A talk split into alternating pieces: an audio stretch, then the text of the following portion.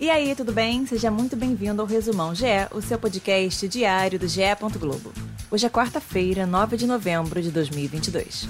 Muito prazer, eu sou Vitória Azevedo e a partir de agora eu te conto quais foram as principais notícias no mundo do esporte.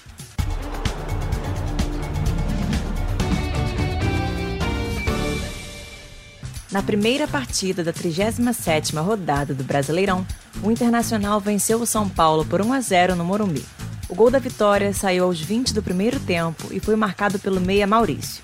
Aos 7 da segunda etapa, Igor Gomes balançou a rede para o tricolor paulista, mas o gol foi anulado por falta de Nestor em Rodrigo Moledo.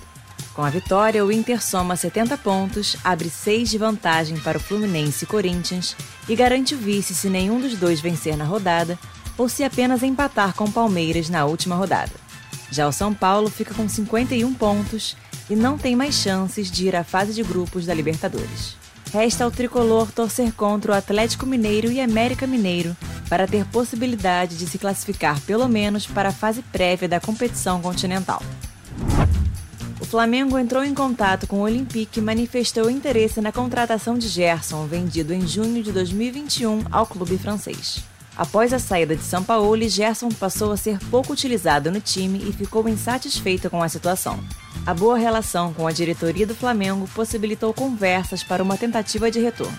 A situação já está avançada entre as partes e as conversas são para finalizar valores da compra. Em caso de acerto, o preço envolvido na negociação para a volta do volante totalizaria a maior compra da história do clube. São 20 milhões de euros, cerca de 103 milhões de reais.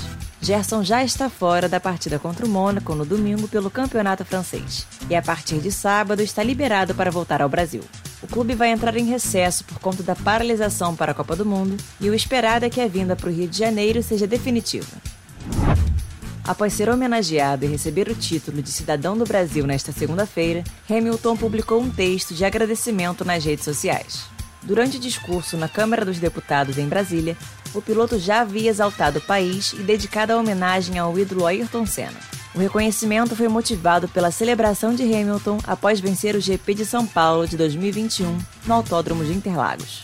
Na ocasião, o britânico foi de décimo a primeiro e reproduziu o gesto do tricampeão Ayrton Senna, do qual é fã declarado. Carregou a bandeira do Brasil no carro e no pódio. Nesta terça, o Brasil conquistou duas medalhas no Mundial de Tênis de Mesa. A dupla Bruna Alexandre e Paulo Salmin ficou com a medalha de ouro, enquanto Kátia Oliveira e Marilene Santos levaram uma medalha de bronze. No judô foram mais duas medalhas. O paraense Diego Marques com a prata e Rose Andrade com o bronze. Agora fique ligado na Agenda GE. Os horários aqui são de Brasília. Às três e meia da tarde, o Sport TV exibe Palmeiras e Santos pelo Brasil Ladies Cup. Às sete da noite, o Premier transmite Coritiba e Corinthians pelo Brasileirão. No mesmo horário, você também acompanha no Premier Fluminense e Goiás e Havaí e Ceará também pelo Campeonato Brasileiro. Às oito e meia, o canal exibe Fortaleza e Red Bull Bragantino. Às nove e meia é a vez de Juventude e Flamengo. No mesmo horário, você acompanha Palmeiras e América Mineiro na Globo e no Premier além de Atlético Goianiense e Atlético Paranaense no Premier.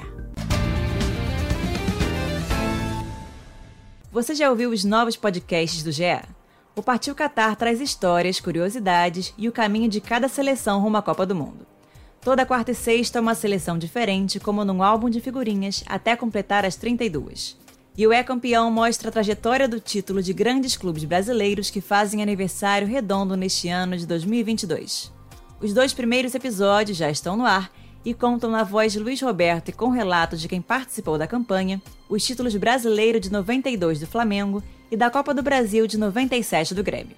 Esses e mais de 40 podcasts estão em ge.globo/podcasts, no Globoplay e nas principais plataformas de áudio. Eu sou Vitória Azevedo e me despeço por aqui. Voltamos nesta quinta-feira. Um abraço e tchau, tchau!